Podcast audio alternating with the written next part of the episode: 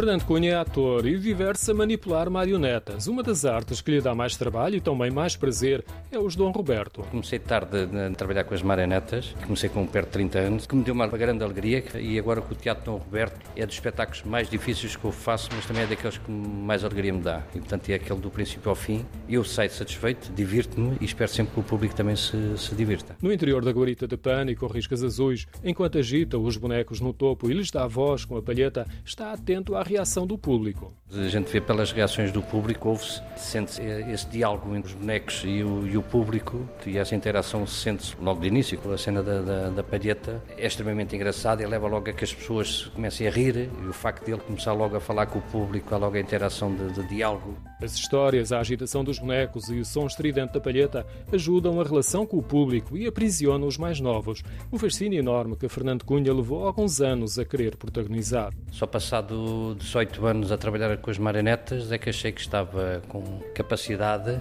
e estava bem lúcido daquilo que ia fazer com o Teatro Não Roberto. A utilização da palheta e o movimento permanente dos vários bonecos que são manipulados por uma única pessoa no interior da guarita são algumas das particularidades dos Dom Roberto e não é fácil. Mas no final do espetáculo, quando sai da guarita com chapéu preto e um largo sorriso no meio da barba grisalha, percebe-se facilmente a satisfação pelos momentos de magia que propiciou.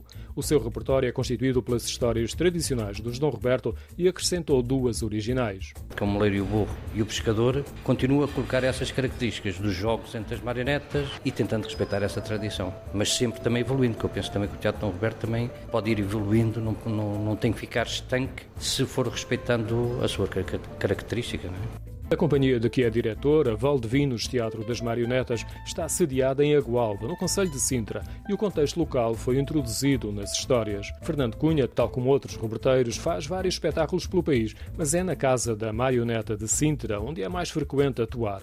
Fernando Cunha é também o diretor artístico do Mimos, Mostra Internacional de Marionetas e Objetos de Sintra.